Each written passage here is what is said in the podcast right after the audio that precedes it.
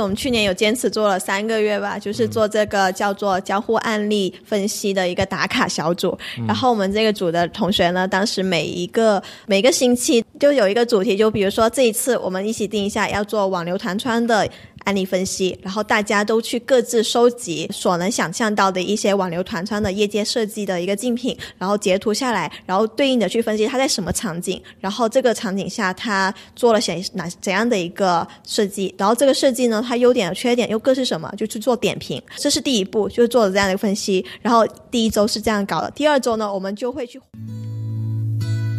我们是竞在 FM，邀你一起聊设计，聊生活。聊科技，终身学习的有趣灵魂终将相遇。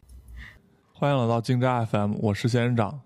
我是南宫寒，我是 Kenny，我是 Wins。本期是交互思维的第三期。那前两期我们主要分享了金哥写书的经历和契机，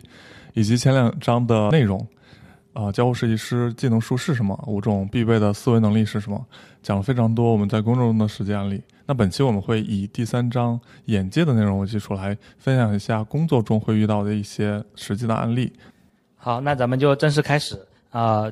你们有没有发现啊？这期终于回来了。就是前面呢，前面两次由于我嗯回老家有一次请假，然后也让我们的这个赤嘎嘎和南宫涵多走到台前来，都跟大家互动交流，也让大家听到一些不同的声音。对，大家有没有不同的感受呢？然后这一期呢，也继续请到我们的啊幕后。黑手啊，就是长期帮我们剪辑的南宫涵同学也来帮我们一起做分享。然后他自己也是呃做这个互动式媒体设计，然后做动效做的比较多的一个这个全站设计师，对，也会跟大家分享一下自己的一些经历。好，那咱们这期就聊一下这个眼界吧。我觉得大家应该对这方面的可以说的话会更多一些，因为呃，所有的设计师都需要去积累一些这样的一些交互模型。那呃，我从交互模式开始说吧。我觉得任何行业呢都是需要多看多练的。呃，交互设计师的多看其实就是多看 APP，呃，收集交互模型 MU，啊，多练就是多思考交互模型的使用场景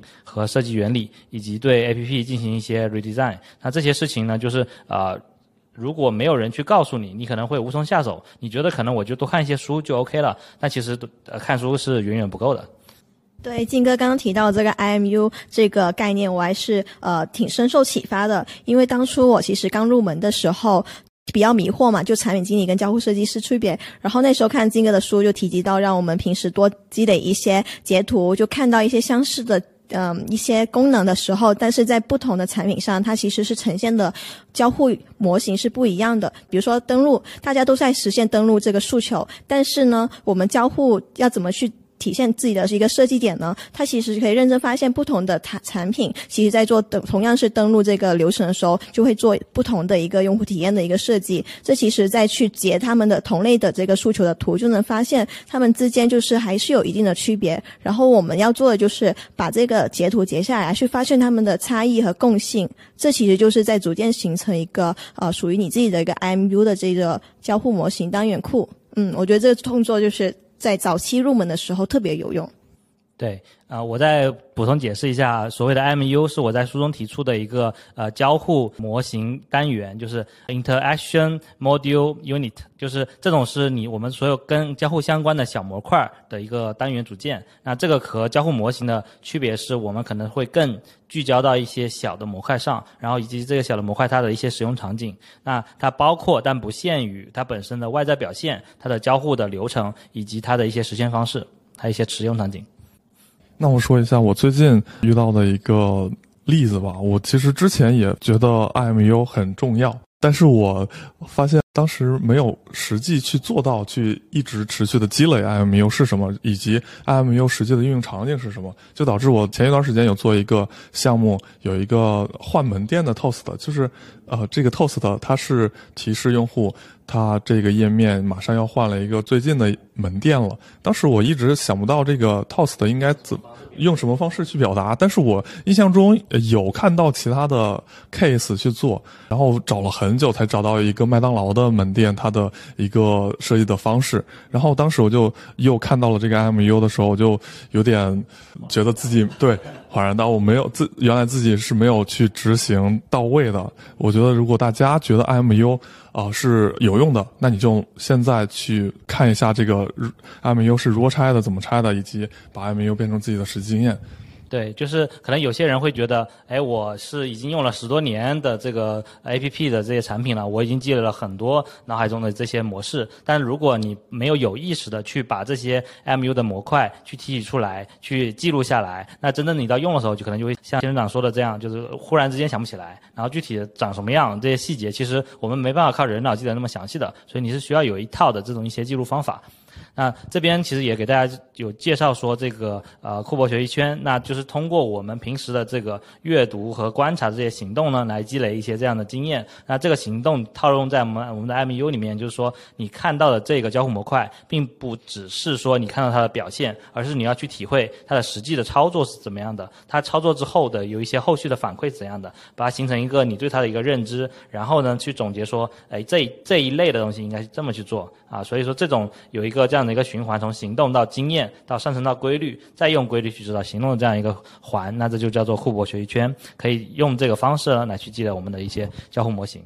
我有一个问题，就是我之前积累 IMU 的时候，呃，会用手机大量截图，但是过一段时间就发现自己的手机上有很多截图，对，就找不到了，然后也不知道，哎，这个图当时我为什么要截它？然后呃，金哥，你能告诉我们，就是怎么样去保留 IMU 的一个比较合适的方法吗？对我其实是比较推荐定期去整理的，然后我自己的一个方式呢，就是电脑上我会用 Ego。啊，就是我在书里面其实也推荐了那个 Ego，那当时是刚开始用，那经过这么多年之后呢，我发现 Ego 确实是非常好用的，它是一次性购买，然后呢永久是有效的，呃，同时也就一百多块钱吧。然后你呃有了这个之后，你每次截图了之后，再通过这个，因为我很推荐大家用苹果手机啊，苹果手机的那个 iCloud 相册，它会自动同步到电脑上，就可以直接看到，你就不需要用别的方式去传到电脑上去。然后在这个 iCloud 相册里面，你直接可以有一个截图的。这个分类截屏的分类，通过这个截屏的分类，把你最近截的这些截图全部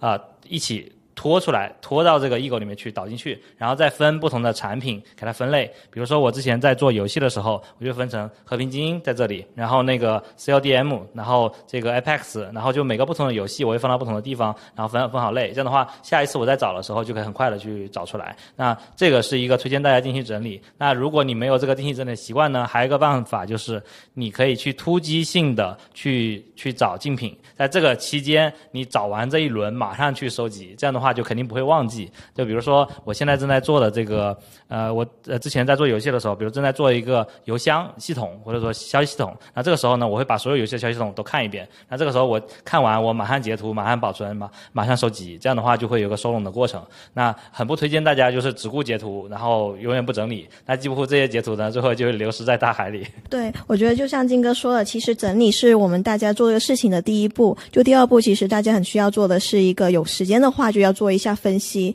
就是你要深入的去大概了解一下这你所收集的这个截图，就是这个东西的组件，它其实带来的一些呃，比如说优点、缺点，或者是它的应用场景。对，诶，关于应用场景这个，金哥也可以帮我展开一下说一下。其实呃，我理解这个其实是蛮重要的，因为组件这个东西在脱离的场景，其实它是很大存在不适用的地方，所以我一看金哥的书的时候，有比较强调这一点。对对，其实场景的话，呃，比如说，呃，同样一个，就是我在书里面也举了例子，同样一个这个 iTunes Sheet，然后这个 iTunes Sheet 呢，在我在 QQ 音乐里面去去做的时候，就会发现有很多种样式，比如说有的是从这个下面弹出来的，然后它的底下的按钮是个取消，有时候它底下的按钮是个关闭，然后呢，上面有时候是列表，有时候是很多图标。那为什么会这么做呢？那比如说都是图标的时候，说明我们是需要希望把它当成一个入口来去使用的。那这个时候我点开了这个，然后这些入口。呃，你要去操作，操作就接下来就是一个跳转。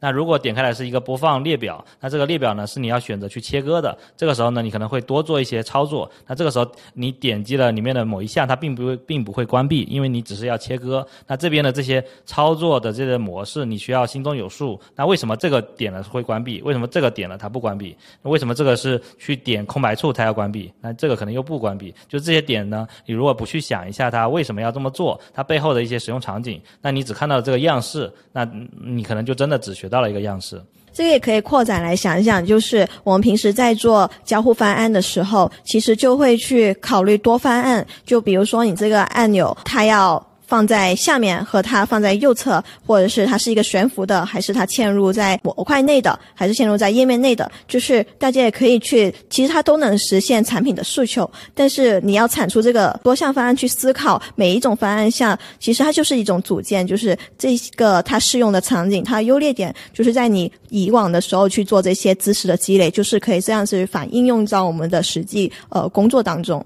对，这其实有点像是我们在日常做竞品分析，因为如果我们真正在做某一个模块的时候再去做竞品分析呢，有时候可能会来不及，因为你平时的积累不够，你可能想不到用哪个应用里面用了比较好的方式来解决这个问题。那刚才其实提到了这个 Action Sheet 的一些使用方式，那 Action Sheet 呢，它其实就是一些入口被藏起来了，你需要用一个菜单给它调出来。那这个其实有没有别的解决方式呢？那肯定是有的，比如说在微信里面，我们点右上角的加号，它会出来一个下拉菜单。那有些点了之后，它可能是在在本页面里面去展开，或者说有个浮层。比如说在这个腾讯视频里面，它点击了之后，它不是在线序的，它是一个全屏的半透明黑色黑色遮道浮层，里面有很多入口。然后就是这些有很多很多种样式。如果你脑海中没有一个现成的库的话，那真正在你要去想解决方案的时候，或者别人去挑战说你这个方案不合适，需要你换一个的时候，你可能就懵了，因为你只知道这样一种解决方式，这个方式可能也许都并不是很适合你现在的一个场景。对，所以就希望大家有一个长期的这个积累，这个积累呢是一个呃苦功夫吧，也是一个硬功夫。嗯，对，这个积累的过程其实也是去让你慢慢适应最小的设计的要素中，然后慢慢去扩展自己的一个思维的能力。呃，也推荐大家说以后就是看到新 APP 设计的时候啊，一定要第一时间截图。为什么这么说呢？就是呃这个习惯你怎么去触发截图这个习惯？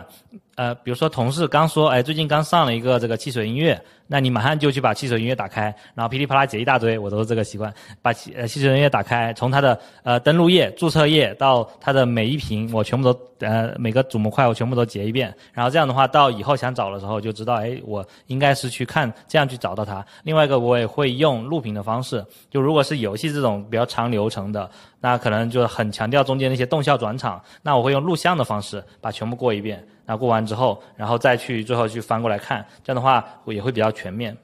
这个其实我最近就刚好也在做，就是靖哥不是也出了新功能？那时候刚给我们内测的时候，我们就我就给他每一个都截了，然后再去收集啊用到。哎，其实我也有用 Flowmo 去做这个截图的整理，因为我觉得 Ego 可能嗯适合特别大量的同类的去放，然后呢一呃 Flowmo 呢却可以适合说我对于某一个新产品新功能出的时候做一个快速分析，就是短板的。对，其实我也有用过，就是呃在。我刚看到这个设计觉得不错的时候，我就把截图截下来，然后马上我想说的这些话呢，我就直接用 Flom 给它记在里面，这样的话就不会遗忘。因为有些东西截图并不能代表一切，那截图你背更关键的是你背后的这个思考。这个思考如果你不马上记下来的话，到时候过往过去了，你可能就想不起来它为什么做得好，为什么做得不好了。所以刚刚所聊的这个 MU，我感觉就是可能大家嗯第一次听的话，嗯，我感觉可以用一个更加通俗化的一个形容，就是 MU 其实就是一个搭建的这个城堡的这个积木，就是你在你要想建成一个城堡，也就是你自己的一个呃知识库呃或者是一个武器库，那你得需要有一定的积累，那这个积累可能就是这些积木砖头，也就是我们刚刚所讲的这些所有的 MU，就是这个过程，嗯。对对，就是我们的乐高积木块，有大有小，有长有短，那就是你必须把不同类型都都积累起来，不然否则到时候要搭的时候，你根本就不知道你用什么积木能够搭出这个东西来。啊，这个 IMU 其实就是告诉我们怎么看到好的设计方案的时候，我们就可以保留下来。那其实也可以去看一些不好的设计，就比如呃传统一些诺曼门，然后我们也同样也可以去思考一下，他他们为什么会这么做，就是。做的不合理的点是在哪里？然后我们应该怎么样去重新去设计，做一个好的设计出来？哎，仙人掌，那你刚刚提到这个新概念，就是诺曼门，其实是一个怎样的定义啊？诺曼门其实就是对于有一个设计它会出现歧义，让用户不能第一时间理解它的含义的一个意思。像诺曼开关、诺曼门都是呃其中的一个典型代表。对我我我说一下就是诺曼门这个事情啊，就是嗯、在那个设计心理学里面啊，唐纳德·诺曼有举出一些他觉得不太好用的东西啊，比如说有个门，它看起来是可以往里推的，但其实它只能往外拉，但是它又没有给你任何往外拉的一些表现。那这样的话，他就把它起名为诺曼门。那后来呢，大家也就把所有不好用的东西都用诺曼起个名字，结果它的名字就变成不好用的一个代名词。那其实它是一个设计师的一个一个设计大师的一个名字哈，就所以就大家知道这样的有一个这样一个概念。我们哈，我们心里面时刻都需要有设计模式、概念模式和用户模式三种模式的概念。那其中，用户模式指的就是用户的心智模型，他们过往的经验积累呢，呃，会对这个系统表象的一些观察和系统表象这些观察会形成他们对产品如何使用的一个心智模型。比如说，我书中举到了这种煤气灶，那有四个这个灶台，那底下的这个旋钮开关怎么个排布，就会它会就是它会直接去形成一种认知。比如说，你一字排开，那你这个这个两行的这种灶台，它可能就对应不上。我到底是怎么样去对应的？你想的是这么对应，但其实它理解的不是这样的。那如果说你同样的都是一字排开的按钮，对应一字排开的灶台，那它就很容易去理解到。那比如说有一个灯，那它下下下垂的一根一根绳子，那如果用过这种下拉开灯、下拉关灯的这种人，他就能马上 get 到，哎，这个灯原来是下拉关、下拉开的。但是完全没用过的人，他可能就不知道你这个设计到底是干什么啊。所以说，为什么有的设计和有些人能理解？因为他的这个模式跟他的心智模型和他用习惯是符合的。所以说我们在呃做的时候呢，就时刻要有说我们自己想设计的这个模型和用户心理的这个模型能不能 match 渠道，然后表现出来的这个东西就叫做系统模型。那这对就叫做概念模型嘛，就这个三个模型呢的一个比较好的匹配，就是你的设计能够快速的让它能够上手的一个方式。对，然后大家可以再聊一下如何积累这个用户心理啊。刚刚静哥其实讲到说用户模型和设计模型这个点，嗯，那我其实当时最开始做设计的时候有点疑惑说，呃，既然现在线网上的那些我要基于用户的心理、用户的习惯去做设计，那我是不是就很难去做创新了？嗯，就是设计模型就得基于他们已有的一致性来去做的话，那这样子我们的设计还有什么样的创新发新点嘛？然后这也是我当时比较疑惑的。那其实我们并不是说不能让大家去做创新，就是呃，如果说存在一定的必要性的话，你可以去做适当的创新，但是这个创新你要考虑到的风险是，呃，它会跟你现在的用户一定的就是所谓的用户模型形成一定的差异习惯的时候，你要去重新培养我们用户的这个呃一定的习惯，就你要去，比如说。你要去为你的这个功能去做新手引导，你要为你的这个习惯去培养用户的意识，让他逐渐适应你的这个创新方案。对，就是我们再去做一些创新想法的时候，需要考虑到的一点，就是你要去培养用户的心智，你要识别出来你你是有差异于业界的，你是并不是同质化的一个设计的时候，你要去做的一个事情，就是你要去知道怎么去培养你用户的这个习惯，重新去去。就是要把这个重心要放上，记在心里，要去把它这个操作给搞起来。对，就是我们做创新的时候，这里的重要点是你要知道用户的现在已经习惯的模式是是什么，然后他为什么会习惯于这个模式。就像我们之前呃经常听到例子，那有马车的时候，大家觉得。它只需要一个更快的马车，马车越来越快就 OK 了。但其实我们的现在技术已经发展了，我们可以不用马，我们用蒸汽机也能把你带走。那如何用蒸汽机做做的这个车跟马车习惯做一个迁移，让大家能够很快的上手去用这个汽车，也是大家的一个习惯。比如说，呃，马车和汽车的驾驶员其实都坐在前面，都手上拿着个东西，只不过马车的驾驶员拿的是鞭子，那汽车驾驶员拿的是方向盘。那有这样的一个习惯迁移，以及后面就是前面两个座儿。后面有一个车厢，那这种感觉就迁移到汽车，就变成了前面两个座，后面两个座，就这种它其实是有做一定的迁移的。就是你在做技术创新的时候，一定要基于用户的一些习惯，让他不会觉得你做的创新是不方便我了，而是。呃，又能照顾到我的使用习惯，又能比原来更好，那这种其实才是一个好的创新。就就是说，创新你需要有一定的基础，不是说你跟它不一样就是创新，而是你跟它不一样是为了让它更好、更高效。那只要能够基于这个去做创新，它就呃会用户就会很快接受。哎，你跟它确实不一样，但是我觉得你这不一样很好，哎，就要有这种感觉，就是而不是说你不一样，而且很难用，又难看又难用，那那就不对劲了，对。嗯，就有点让我想起来，像我们现在的手机变革，其实现在是触屏手机嘛。但早期的时候，大家有想过说，现在的手机有九宫格是源自于哪里吗？其实是、呃直板机，对，我想起来应该是当初的小灵通。嗯就我们最初小学的时候就用小灵通的时候，其实是九宫格下面，然后。当时的一个训练法下来呢，其实到现在我们再去沿用的时候，键盘有九宫格，其实我一直才是用的九宫格，嗯因为我读得很顺，因为我以前就用看，知道说这样子按是可以组成一个哦，你说输入的键盘是？对对，输入的键盘、是。然后，但有些呃，有些有些人他可能不太适合九宫格，就是他以以前一开始的一个用户习惯就是二十六键，所以他从一开始再去接触这个键盘的时候，他会选择二十六键来去做，来去呃日常习惯。对，所以手机上也有笔画输入法，这个东西我完全用不习惯，但是我妈就会用，因为 她只会用笔画，她不会拼音。那笔画输入法在以前在呃在这个电脑上反而还是更麻烦的五笔，那笔画对于她来说还更简单一些。对，这确实有个沿用。刚才其实就会启发到我说，之前也有也有案例嘛，比如说在做创新的时候，那诺以诺基亚为代表的触屏式，它是用笔来去做电容屏的一个触摸的。那那个时候大家觉得有个笔虽然麻烦，但是能触摸还挺好的。但是没有人想到说我用手指触摸能做到什么程度。那直到乔布斯把苹果手机掏出来，才发现原来手指触摸能做到这么方便。那这个东西它照顾了触摸的习惯和这种心智，然后又让你用更方便的方式去用，那大家都是欢迎的。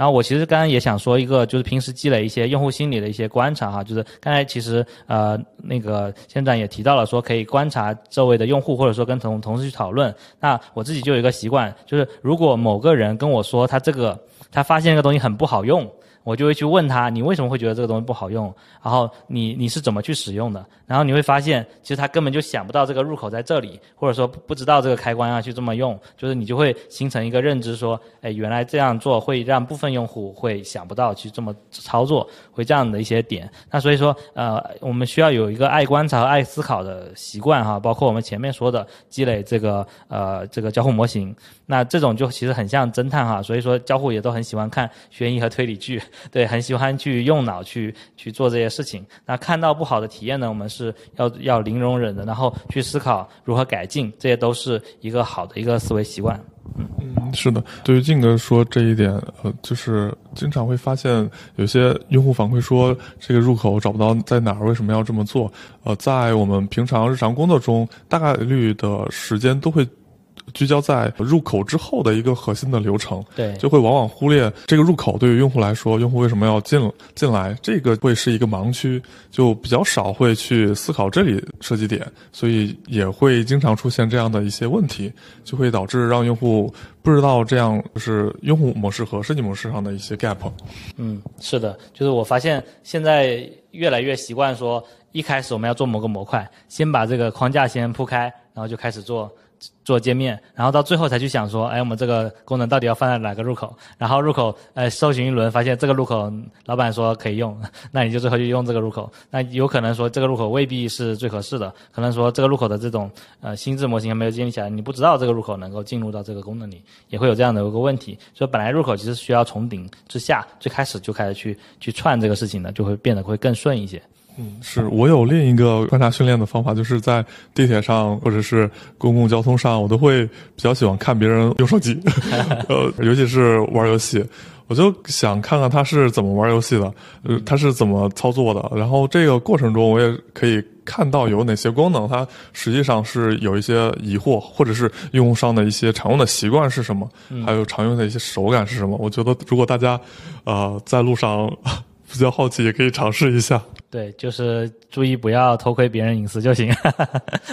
嗯。对，静哥其实，在书里面在讲观察力训练的时候，有讲到的第一点就是观察自己。就我想到，就是像前段时间我有个朋友，他开民宿，然后让我给他的民宿找点意见，然后我就登录他的那个民宿的照片里面去看一下他的链接里面他是怎么去介绍他民宿的，然后我就设身处地的，就是代入一下，我是真的是想去订他这个民宿的人的话，我会去在意什么，然后就会反思考我自己。就当我看了一下他的民宿的照片里面，比如有。有一点就是这个茶几上面有有一个烟灰缸的时候，其实我心里当时是拒绝了，拒绝这个这个酒店了。就为什么是这一点呢？因为我理解他提供了这个，就这个民宿如果提供了这个东西，它代表了他允许这里的客户、这里的用户去使用呃它，那也就代表着他允许这里的人在这个房间吸烟。那其实我个人是不太喜欢吸烟的这个倾向的。那他其实是满足了那一波的用户，也意味着拒绝了我这类的用户。对，这其实也是一种观察，就是对于这个很简单的一个事情的一个取舍。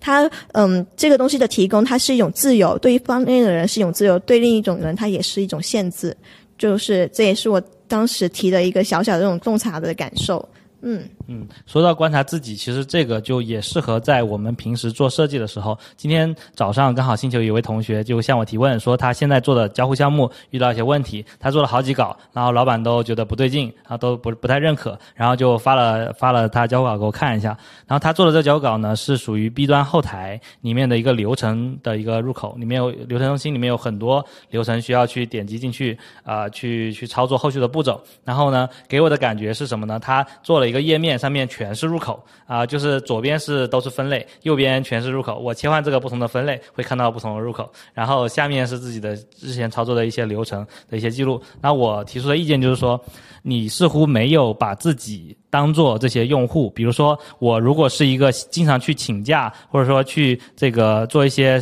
呃申请的这样的一些人，就是我我正常大部分的员工啊是只会去做这种啊请假，然后呢报销，可能做一些基本操作。那这些操作我如果要去做这些的人，那我可能关注的只有说我这些操作能不能快速的去找到，而不是去切换这些分类去找。然后呢呃另外一个就是说我做的我做的这些申请，它的这些代办能不能快速的看到有什么需。要我做能不能快速看到？结果你把这些的东西放到第二屏，然后如果我是一个财会人员，我需要把这些财会相关的这些流程入口全部放在一起。结果呢，你在首屏给我放了一个这么大的分类，我还得去一个个去找啊。然后你不如分成这种财务审计模块啊，这个的的门户，HR 的门户，然后 IT 呃相关的门户，不同门户呢，这边前面最开始这里只是一个大的入口。你要考虑到不同人的一些使用场景。那如果你去观察自己，你把自己快速的带入到不同的用户角色，你就会发现，其实这些设计根本就不用老板说这个东西不好，你自己就发现这个完全就不对劲。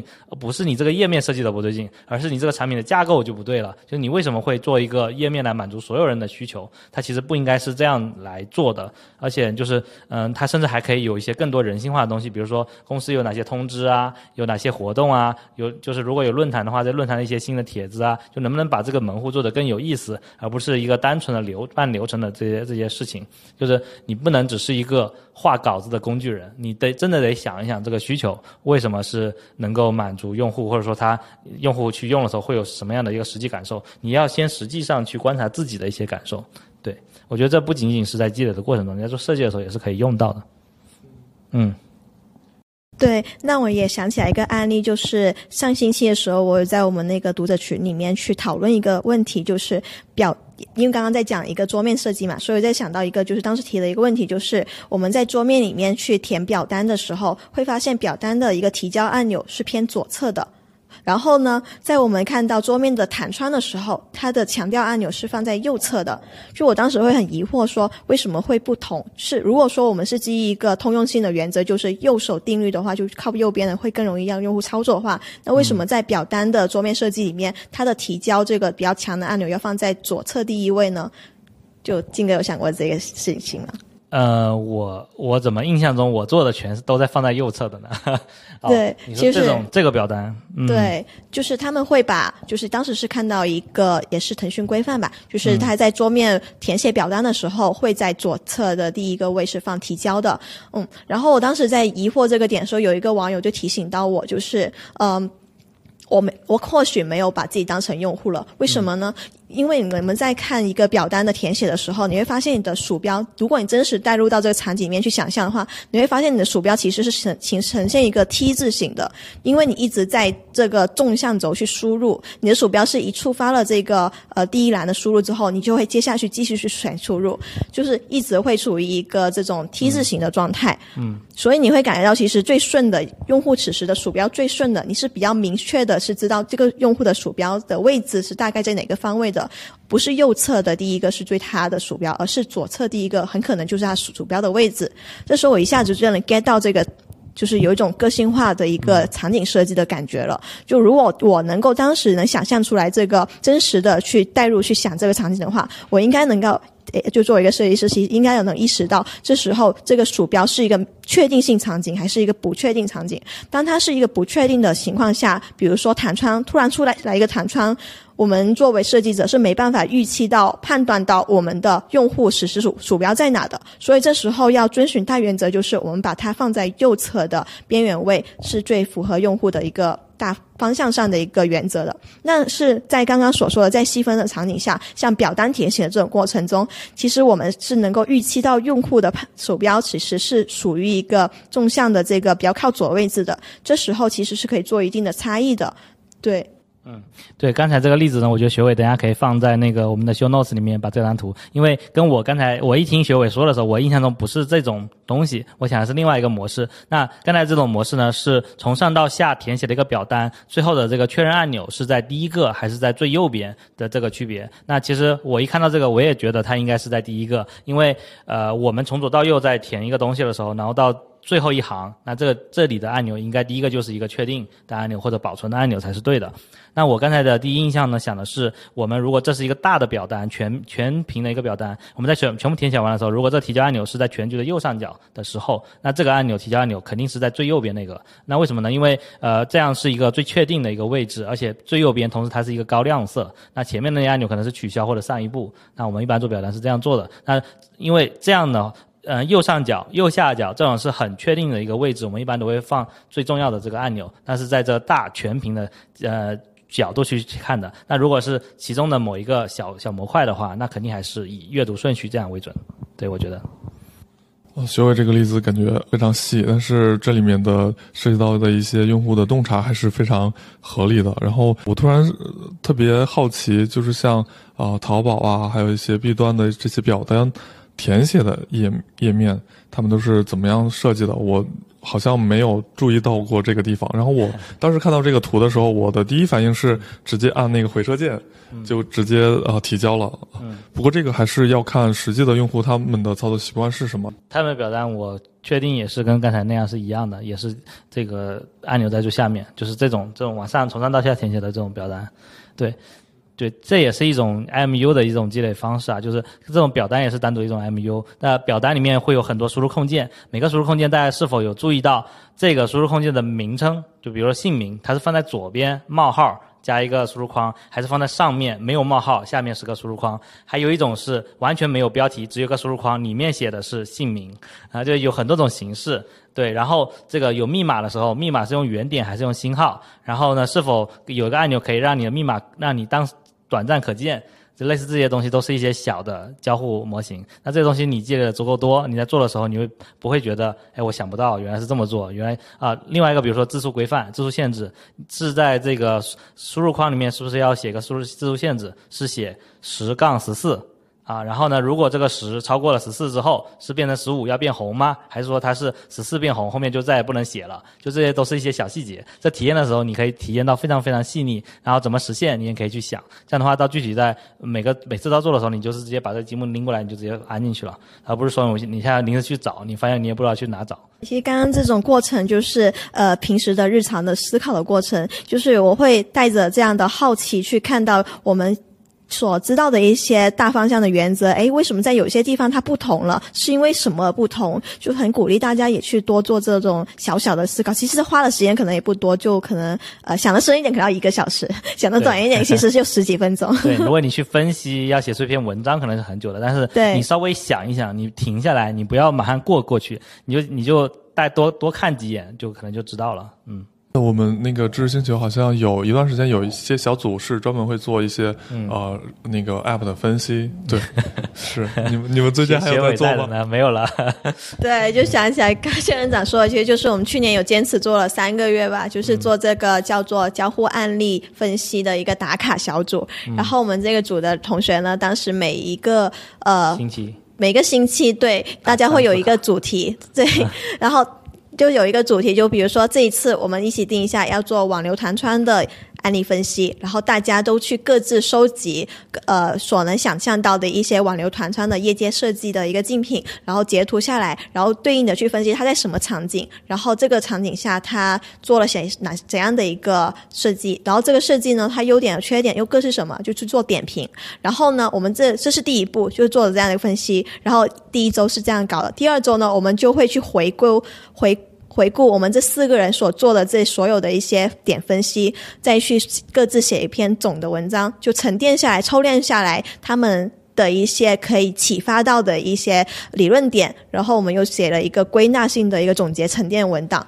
对，就是做了这两件事情。我突然发现我。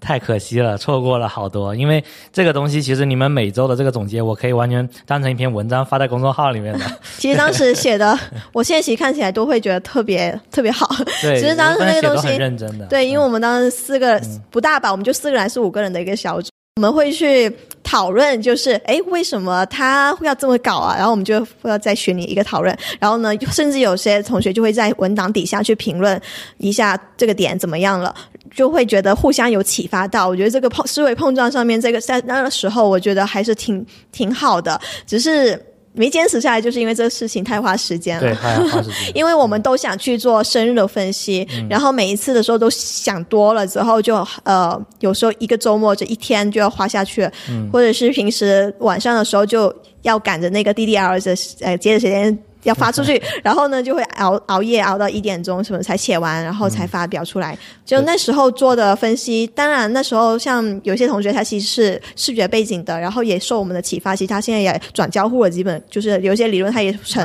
就就就 就学的比较透。对，因为这个事情是互相启发的，所以我觉得共同学习这个事情，呃。也鼓励大家一起去做，嗯，找到志趣志同道合的人。哎，我这个要检讨一下，当时给你们正反馈不够。我看到你们一群人在那儿很干的时候，我没有给到很强的正反馈。我应该每期点评一下的，呃，然后然后把精选的发出来。好，我准备回去做一下，把这个 把这些整理出来。我近期对，就是近期有时候其实还是会会翻回来那时候的。打卡的分析，然后还有试过分享到我现在的工作团队，然后因为确实很启发到我，我觉得当时怎么哇，怎么写了这么多？没想到那时候还能别别别别，然后分析来出来那么多。因为那个是那种事情是相当于抛离工作场景以外，对自己的一个自驱的一个检讨，对分析。其实你们这个就是在对交互模式的一个共同收集啊。对对对，是的，我们当时其实是会那一个诉求，就是这我们当时那个文呃文档库，然后可能就是先列的是一个空文档，这个文档写的是挽留弹窗，那个文档写的是激励引导，然后那个弹呃那个文档写的是激励引导，就是只列个标题，但是其实里面是空的，就我们往后会后面一起去填入信息进去，然后如果说还有同学有其他想法哈，就就大家各自去新建文档，你就把那个我们就依次去一起搞完它。对对，这个其实现在那个 文那个库下面还有好一些待定的，它还没实现。你们是在语雀那上面写？对，我们在语雀文档就建了一个共享支持库，然后大家一起在里面写文章、写东西。嗯，挺好。大家如果想一起参与的话，可以加入知识星球。这个广告做的好。对对，后面我们还会继续重新举办，定期重新举办这种，我可能也去搞一些活动吧，给大家多一点正向激励。对对，就感觉像训练营、训练营一样。对，小型训练营。对，只不过他们是自发的，做了三个月，很长了。我当时在得到的那个训练营，二十一天，我都已经觉得快干爆了，太累了。他那个，他那是每天每天一节课，然后呢做十道题，然后。就就只是这样，然后每周末有一次大课，呃大大的那个考试，就类似这种。其实他讲课呢全是录播，然后你只是去看这个视频做这个题就已经很费劲了，嗯，还别说自己去写东西，他只是给你考试而已，嗯。对于学委这个例子，我觉得我们之后可以尝试一下，多放一些图，然后和大家一起分享一下我们的分析的过程，就是哪些是设计的不好，哪些设计的好。嗯，如果大家觉得这样比较感兴趣的话，也可以给我们留言。对，就是大家也多给我们留言哈。就是我们其实一直每期都会有在征集一些话题，然后希望大家能够在这个底下留言，说你们想听什么内容，我们也会借鉴和参考。对，然后投票比较高的话，我们就会做一下行动来来选择。然后刚才提到了这个用户心理啊，用户心理这里面我想跟大家解释一下哈，就是为什么我前面有提到说这个用户思维，这边我又要提到用户心理呢？这两边有什么区别呢？啊，一个是用户心理呢，我们这边说的是。用户心理的这种心理学的一些积累的方式，那和前面说的用户思维是不一样的。前面讲的是思维方式，是你怎么样去思考用户的这个呃心理，然后这边讲的是说我们所要积累的一些心理学相关的东西。对，在这里可以推荐给大家几本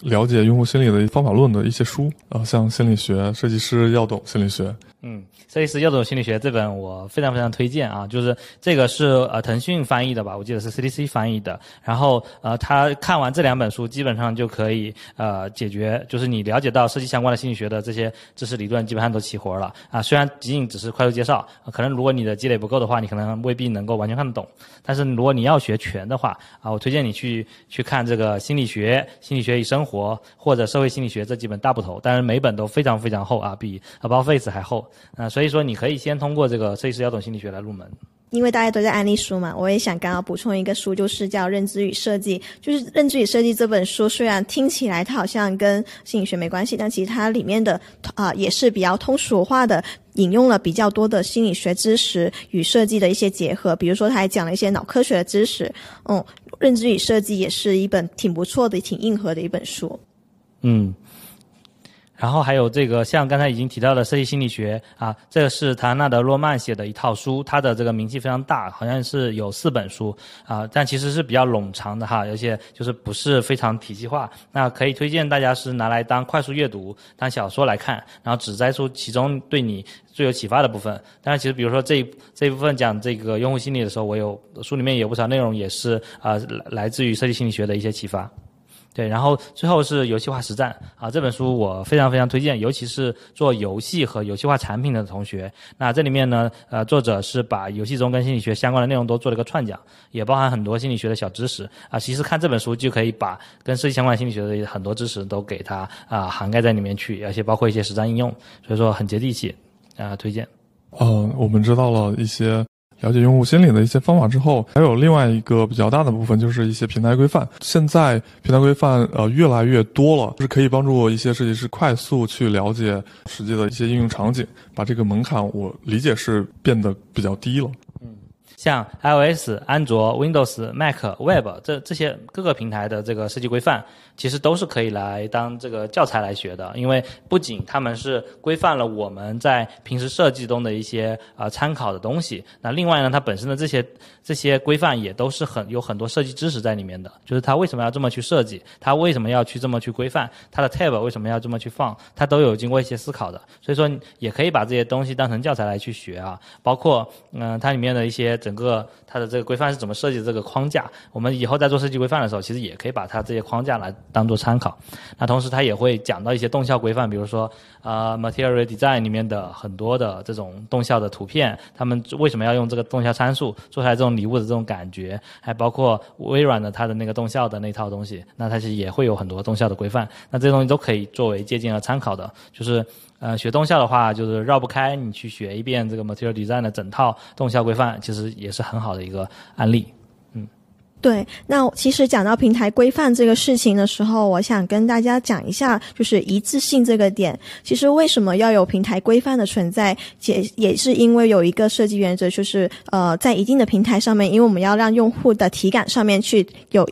分得清楚，哎，这是属于呃苹果平台的专属的一个一致性的一种体验，哎，这个是属于微软呃安卓平台的一个设计体验，因此他们其实会对应的这种出这种官方的一个发文，来让用户去感受到识别出来这种品牌特性，其实也是他们为什么要产出这种平台规范的一个原因。嗯，那刚刚其实大方向上大家所知道的 iOS 和微软这两大类，其实。呃，其实腾讯啊，或者是阿里，他们这种大厂也有形成自己的一个独有规范。这个规范也是为了，因为像大厂，其实他们也有其他比较多的那种子品牌，就是像呃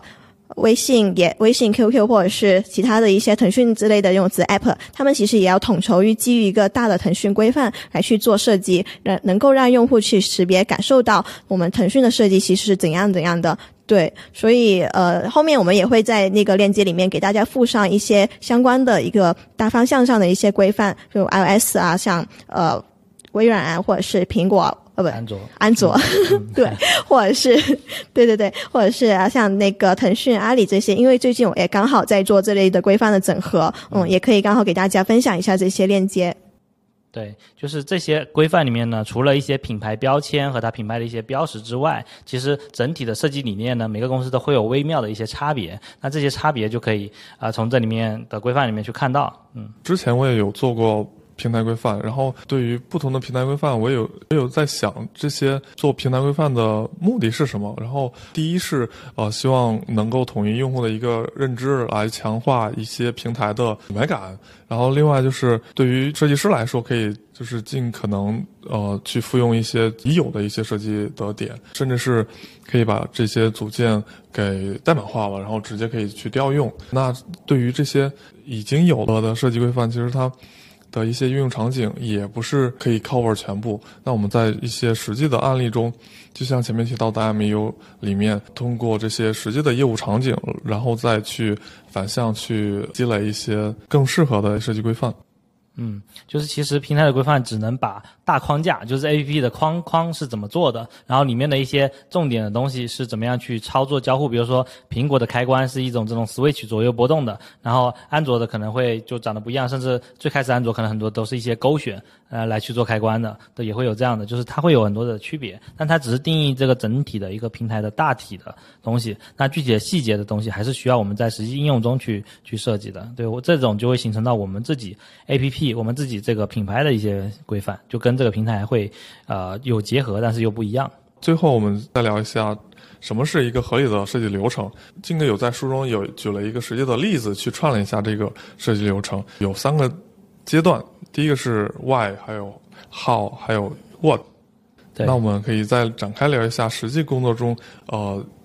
这些阶段大概是有哪些细节呢？嗯，对，就呃，首先我觉得我这边总结的是我自己在做电脑管家小火箭，以及我在做实际项目时的一些用用的一些流程。那其实这个东西我觉得是通用的，虽然说我总结了一个类似于下棋的这样的规则哈，但是只只是一个具象化的东西。那本质上来说就是分成 why、how 和 what 这三大块。那第一部分 why，我们首先需要知道我们为什么要做这个需求，这个需求是满足哪些用户的啊？然后就是它解决的是什么问题？从这个阶段呢，我们会去看。项目目标是什么？用户用户使用这个功能的目标是什么？然后呢，你的人群是什么？然后呢，这个你之前做的有什么问题？你要先把这些东西都解找到啊，然后这个才是你才能继续往下推进。然后下面一个这个号就是你怎么样去解决掉这个问题？那这就是一个具体去做执行的一个过程。比如说，我们可以先制定一些啊设计关键词啊，比如说我们小火箭是它的目标是做有趣有用。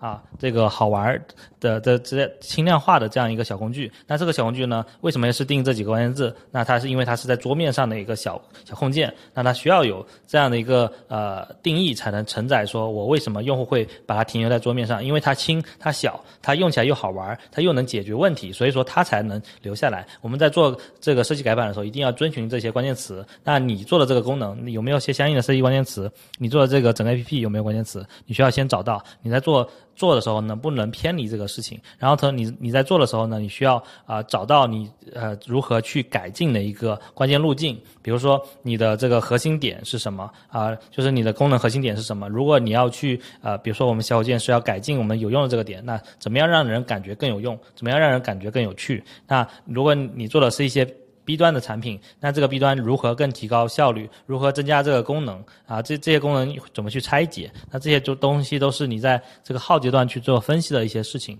然后最后在做 What 阶段的时候，其实就是你怎么样去输出了。那会包括你去输出交互稿，输出一些主流程的交互，一些边缘场景的一些交互。然后呢，做新手场景啊，做这个异常状态啊，刚才说的边缘场景异常状态。然后以及说这个你中间会有一些很多动画的这些过程，这些动画怎么去表现？然后包括你做视觉的时候怎么样去啊推进？呃，视觉要定义主风格，定义各个主要界面，然后同时还要定义各种各种流程的一些设计。然后再往下就可能你会到 logo 啊、品牌啊，到最后去用高保真还原，甚至到呃再往后呢就是推进落地了。那这是一整套啊、我们常见的一个设计流程推进的过程。那我是把这个我在书中是把这整个过程呢给大家做了一个呃陈列。那具体在每个过程需要注注意的东西其实都还有很多。那这些东西是也是希望大家去呃能够在这。工作过程中吧，再多做一些总结和分析，然后看自己哪些地方薄弱了，可以再继续补上。对，嗯，我突然想了解一个问题，就是南宫，你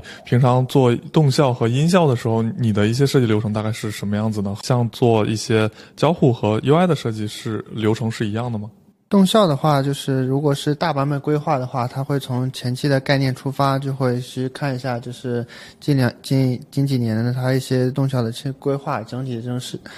走势，然后呢，就是它咱然后会定一些就是整个方向的一些它的关键词。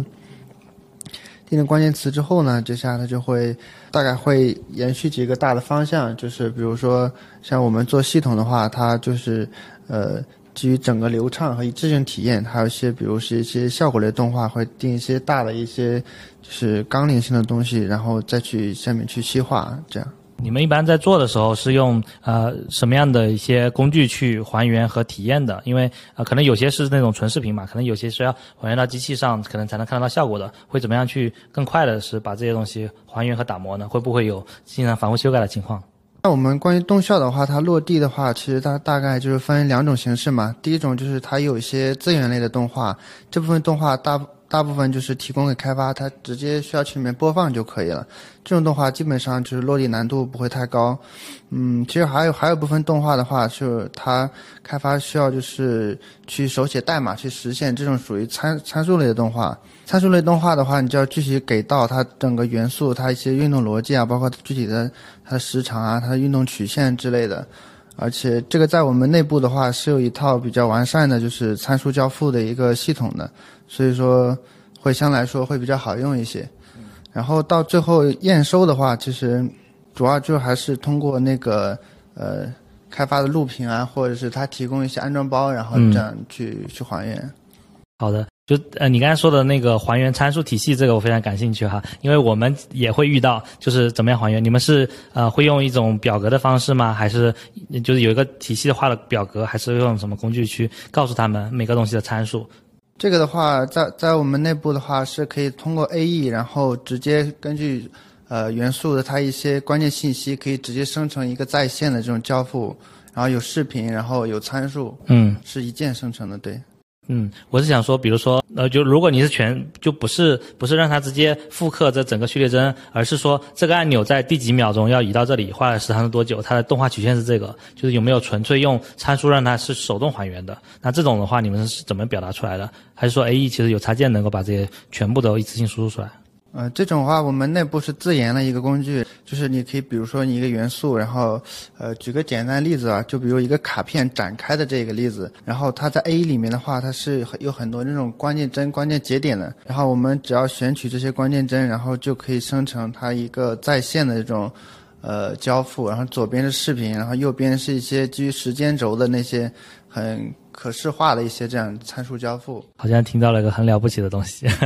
对我们之前都是全全手动拆出来的，就根据 AE 去拆的。那这样的话，可能有一个工具会更方便一些，因为你可能你们做的动效类的东西会更多一些，那可能会更更多这种交付的东西。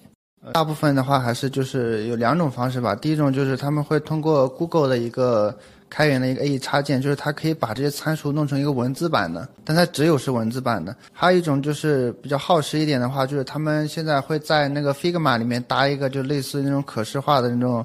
呃，对，搭一个可视化那种时间交付时间轴。这样的话，就是他们需要在 Figma 里面根据 AE 里面的信息，然后一个一个手动的去生成这些东西。这样的话。呃，是要比那种纯文字的话会更好一些，但这样很耗时耗力。作为一个很长期的做很多东西来讲，这样的话，嗯，效率就太低下了。对，嗯，是刚才讨论的更多是跟还原相关的，而且是动效还原相关的东西。这个其实也是我们在设计走查里面很重要的一点，可能是很多同学并没有那么呃重视到的东西，因为可能你们做的这个功能并没有很多动效。那刚才其实因为南宫这边涉及到的是呃 OPPO 里面的一些 ROM 里面的 UI 设计，里面会有很多动效的东西，所以说他们会比较看重这边的还原。那这边想再问一个问题，就是呃在还原的过程中，你们最后怎么去走查这个效果？你们怎么看出来这个时间对不对？哎，对，因为本来视觉走查，我看我用像素眼去看就行了。那动画走查，你们怎么用？怎么感知这个时间快慢这些东西有没有符合你的要求？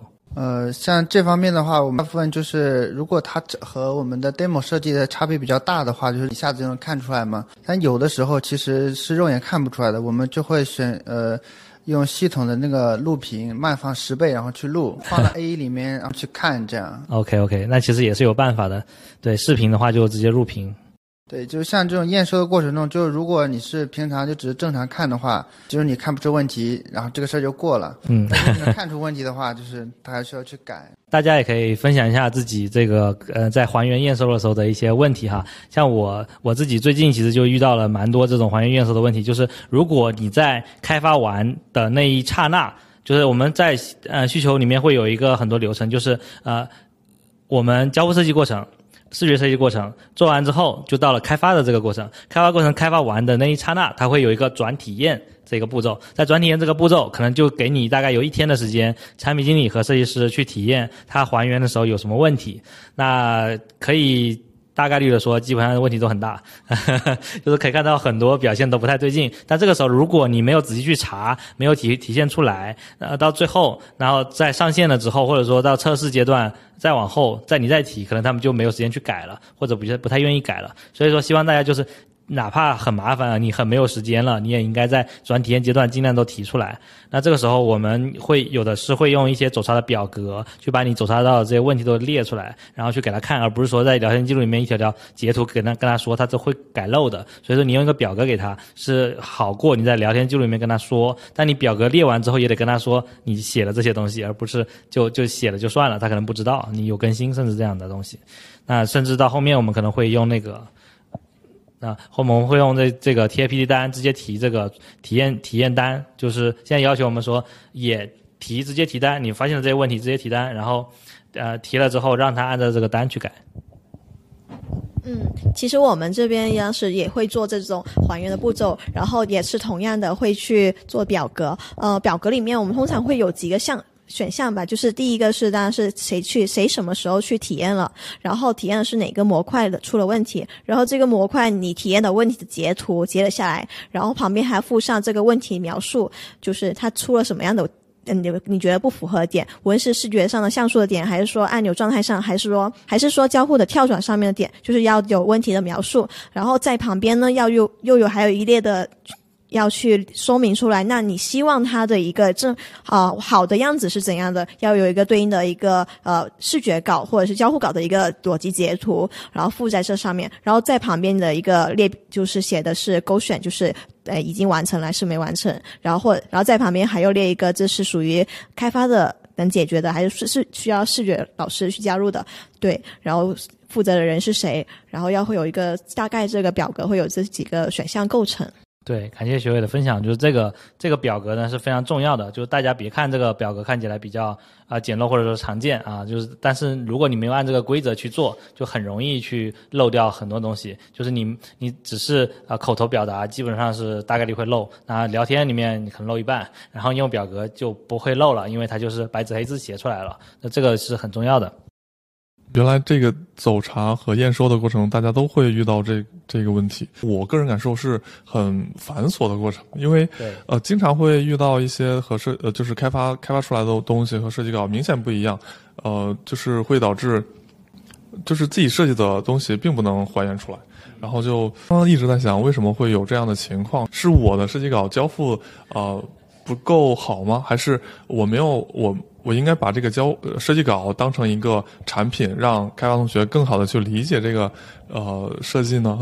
我觉得就有几方面的问题吧。第一个就是像像仙人掌你说的，就是你在写这个需求和这个交互稿的时候，有没有把问题表达清楚，把各种边界条件都想清楚，才不会出现说开发自己发挥的情况，或者说开发觉得是理解，但其实跟你想的不一样。这些点呢，其实我们都会在过程中多去沟通，或者说多写一些。然后我们的开发也有个好习惯，就是他只要遇到他觉得有争议的地方，他就会主动拉起大家先再对一遍，这个地方我觉得不合理，为什么不合理？然后你们有没有什么新的方案需要改？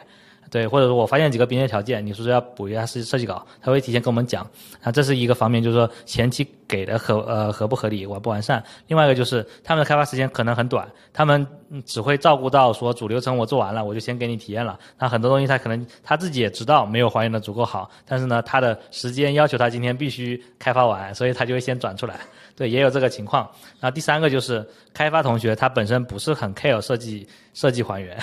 他只是觉得他这个功能做完了，然后呢就 OK 了。很多东西就是马马虎虎对齐了，这个按钮在这儿，字体大一点、小小一点点根本就无所谓，按钮歪一点什么的也无所谓，会有这样的一些开发。对，但这种情况下呢，在越大的公司可能越不容易常见，但是。嗯，之前也是有遇到过的，就是还原出来跟你的这个偏差十万八千里，甚至颜色都帮你改了，也是有出现的。对对，但后来后来还是比较少见。对，但有这三个三个方面的原因吧，就是，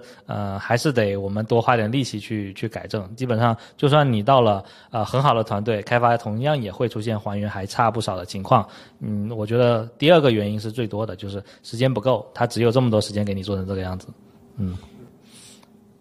对，或者是我们的开发同学其实就是知道说会有还原的这一个体验还原这一步骤，所以呢，他觉得时间的时间，对，他就觉得这个 就是这个体验的时候可以再去跟再去改，所以前面的时候我先搞完搞出来一版给大家看，然后呢，至于可以到多完美，那我们再去还原过程中我再去补齐，就是可能有些开发老师的习惯是这样的。就是项目上线之后呢，啊，刚才我们说的是我们在开发阶段交付之后，开发给我们我们的一些走查还原。那接下来还会有很多东西，比如说这个东西是否符合你的预呃预期了啊，那个用户是否会满意啊，然后上线之后呢，是否有真正带来数据的一些增长，这东西都是属于设计验证的一个环节。所以大家是需要在之后去继续跟进这个数据的一些变化的，而不是说我们交付了就完事儿了，上线了就完事儿了。后面还会有这样的一个环节。那包括这个满意度。调查，然后呃，跟前面的版本对比是否有更好啊？这些东西你都需要去给他去呃去做一些跟进。那一般来说，我们产品经理会多做一些这样的事情，或者说一些数据分析的同学。那我们设计的同学也需要去关注这份数据，因为你的这个设计是否真正的有价值，最终还是取决于市场的反馈、数据的一些变化啊，是否能够呃让用户真正的得到呃这个这个满意，或者说你的这个。呃，你做的是商业化的东西，能不能带来收入的增长？这些东西也是需要看数据的。然后最后也是给大家分享一下，是其实我们看到这些设计流程或整个流程呢，你都可以看到会有很多不同的公司会有不同的设计流程。那比如说阿里的、腾讯的，然后百度的啊，这个都不一样。那这些流程我们可以收集起来，看看他们的异同，他们为什么做一些这样的微调，就跟大的流程会有什么变化？那可以收集起来，你看你哪些更适合你们的团队做一些这样的一些修改。对，其实大。其实大体上是差不多的，因为我最近也翻译过一篇海外的一个流程的文章，就发现这些它的每个流程其实咱们都做了，只不过是否是每每次我们都执行完而已。对，就谈到这些流程到底要不要执行完，到底要用多少的方法论，其实大家也是可以去思考一下，就是一个是你的项目时间，另一个就是这个。你知道为什么要运用这个方法？也是谈到我们之前会去做作品集，有些人的作品集可能大部分都会随大流，就是呃第一步要用要做用户分析，但他不知道为什么要去这样做用户分析。哦，大家都知道要去做用户体验地图，但是写出来这用户体验地图的结论，它有没有被用在你的方案上面，或者就是只是随大流觉得应该要做，应该要有这个方法，但是这个方法它产出的这个结论，你是怎么用起来的呢？没有。就是这样子的一个作品集，让面试官会感觉你只是在套方法，你只是知道他要用，但呃知道要用它，但是他为什么用了？你却没有去展现出来，没有去体现出来，它怎么被你发挥价值了？就是这个是需要大家去仔细的要去想想的一个点，并不是说呃我们不知道，就是就是页面大家都做这方法论，是不是我就要做了？要去反推一下，其实方法论这个东西就是在为什么要做呢？我我理解一下，我个人觉得就是希望说，为什么我们再去产出方案给。老板给大家看的时候，能说服掉，能说服别人去相信我这个方案是可以的。那这时候就需要它对应有支撑点，这些支撑点也就源自于我们刚刚所说的这些方法论的产出的结论，来去成为你这个方案的支撑点，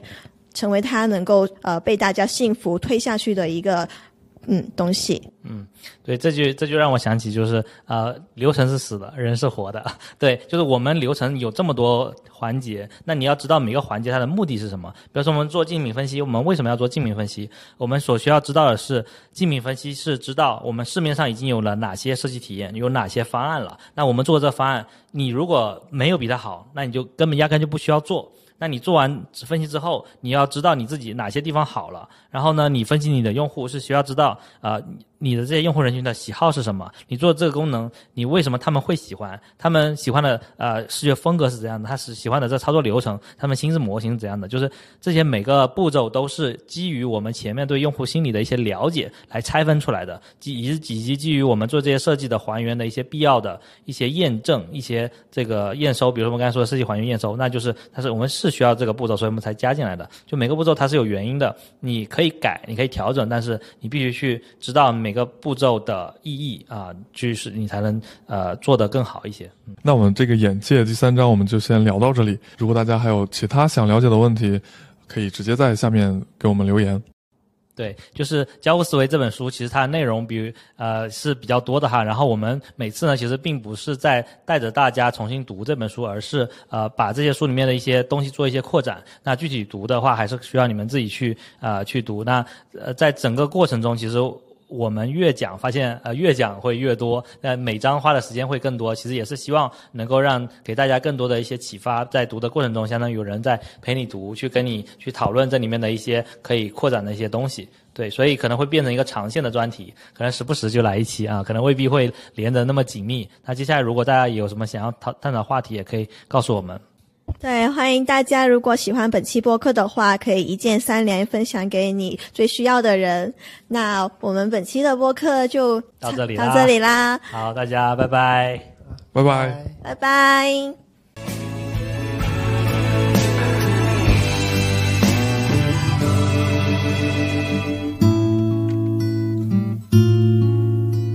我们是聊设计，聊生活，聊科技的尽在 FM。